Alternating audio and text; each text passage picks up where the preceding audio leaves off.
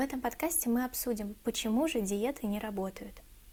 Если вы введете слово «диета» в любой поисковой системе интернета, вы мгновенно получите почти 200 миллионов результатов. Диеты часто рекламируются как ответ на проблемы людей, обещающие быструю потерю веса, принятие тела, физическое здоровье и красоту. Но если диеты действительно работают, то зачем их так много?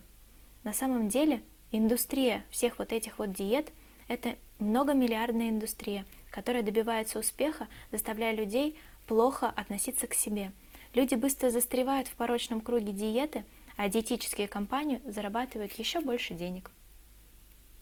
Диеты обычно предписывают человеку придерживаться строгого режима питания в течение определенного периода времени.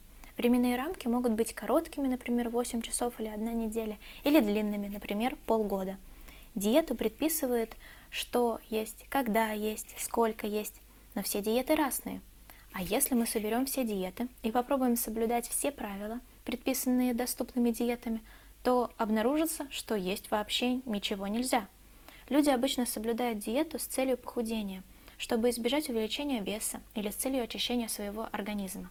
Однако в действительности диеты имеют чрезвычайно низкий процент успеха, и постоянное следование диетам может действительно способствовать значительному увеличению веса в долгосрочной перспективе. Большинство диет предписывают слишком мало еды. Когда мы не едим в достаточном количестве, все пищевые группы тело впадает в состояние полуголодной смерти и заставляет нас покушать. Если мы не отвечаем на этот голод едой, то тело делает это до тех пор, пока мы не будем вынуждены покушать, чтобы самих себя спасти от голодной смерти. Пациенты с расстройством пищевого поведения часто говорят, что они не чувствуют голода, что может быть правдой, потому что когда человек игнорирует сигналы голода в течение длительного периода времени, организм перестает распознавать голод. Несмотря на это, организм по-прежнему жаждет и нуждается в полноценном питании.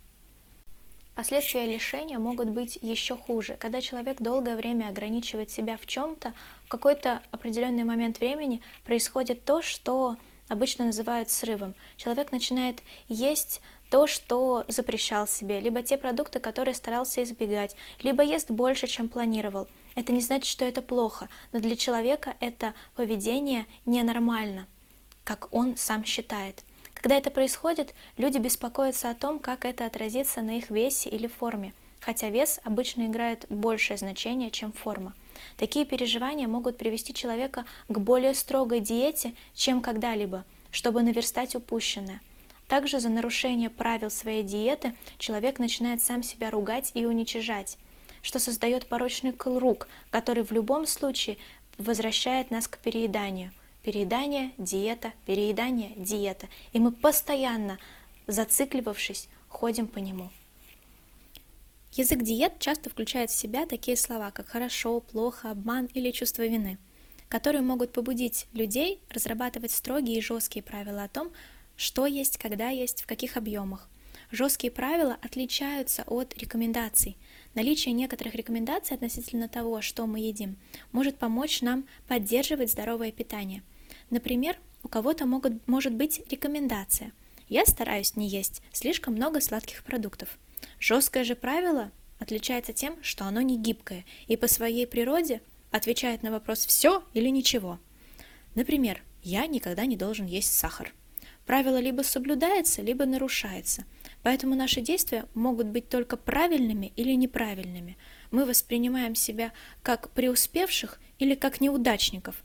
Это проблематично, потому что мы пытаемся следовать жестким правилам, что априори ведет к уходу от этих правил и обвинению себя и уничижению.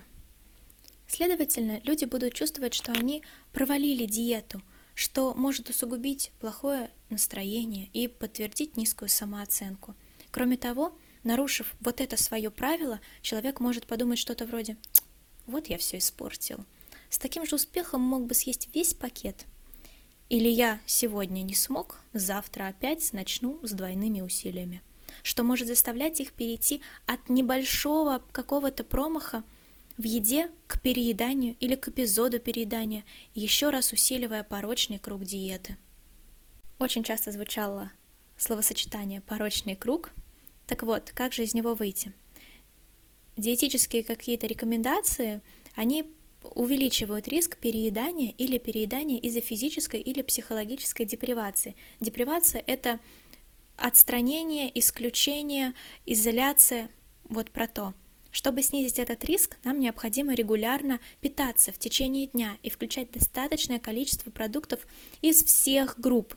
Недоедание или нечастое питание могут фактически замедлить метаболизм человека, так что его тело будет сжигать энергию из пищи медленнее и будет сохранять энергию, сохраняя ее в виде жира.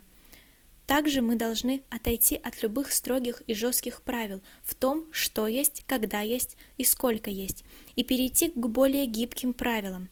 Нормальное здоровое питание предполагает ежедневное употребление продуктов из разных пищевых групп, включая случайные продукты, такие как мороженое, шоколадка, фастфуд. Это не ужасно съесть их, нужно иметь право себе позволять.